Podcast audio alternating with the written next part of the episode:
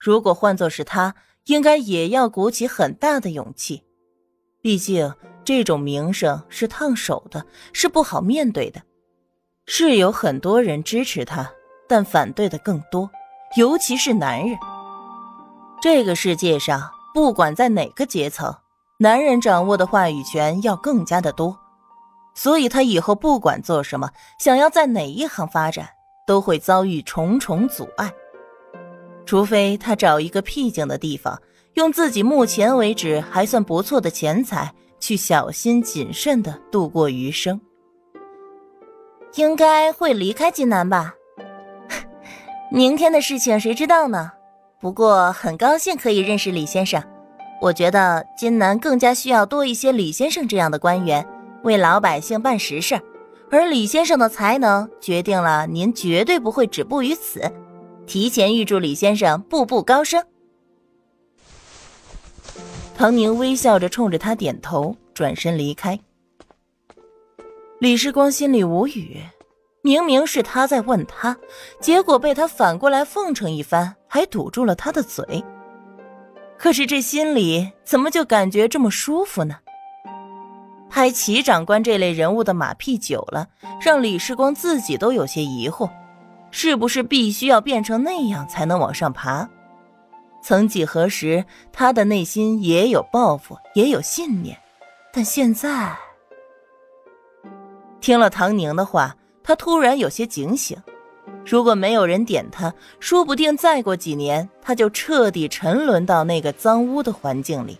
同流合污是自然而然的问题，到时候他会变成什么样呢？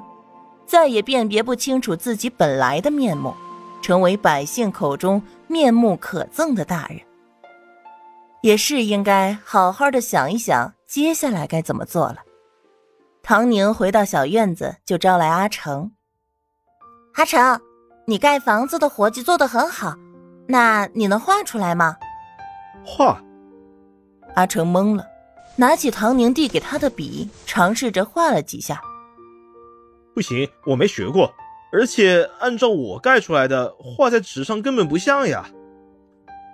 因为构图比例，来，你试试看用我的这种方法。唐宁思来想去，他目前能信任的人手有限，这五万块是绝对不能交到齐长官为首的政府手里头的。他想要确保这些钱全部投入到学校里，用到来读书的孩童身上。就得用自己的人亲自盯着。目前最符合的就只有阿成，虽然阿成还有很多短板，但他可以手把手的教他。不管哪方面，只要他肯学，他就有信心能把他教会。小姐，这个我能行吗？阿成又试了几次，开始琢磨这些概念，绝对能行。你知道这个在外国叫什么吗？学会画图就叫设计师，又会画图又会盖房子，那就叫工程师。这个薪水很高的，所以加油吧！等你学好了，兴建学校的时候还能帮上忙呢。嗯，我会好好学的，谢谢小姐。阿成小时候是念过书的，只是后来家境不行了才不读书了。现在有了新的学习机会，他心里明白，也很珍惜。唐宁把自己所知的这方面的知识全都大致整理了出来，然后交给阿成。现在他等于有了两个学生，一个小芳，每天写字练字，别提多认真了；还有一个就是阿成，他是会做活计的，现在只是补充理论知识，学得很快。唐宁手里的钱已经花的差不多了，还好收到了第一笔稿费，两百块。省着点儿，足够过渡期使用了。这是个混乱的时代，但却是写作者最好的时代。一个工人不休假工作一个月才挣十几块钱，一个大学教授一个月的薪水就是两三百。他目前所住的带小院子的房子也才卖两百块钱，北平的四合院好一些的卖两三千块，上海一栋小洋房要四五万。这是这个时代的风格。唐宁并不觉得有什么不对，这是时代的特点。他现在要做的就是打开这个局面，用自己的力量来做一些事情。面对着眼前的稿纸，他开始沉思。原因和真相已经写明白了，那么最后一个阶段，就写通过各种艰难的曲折，最终离婚成功吧。他旋开钢笔，吸饱了墨水，埋头写起来。吴妈小声的溜达着。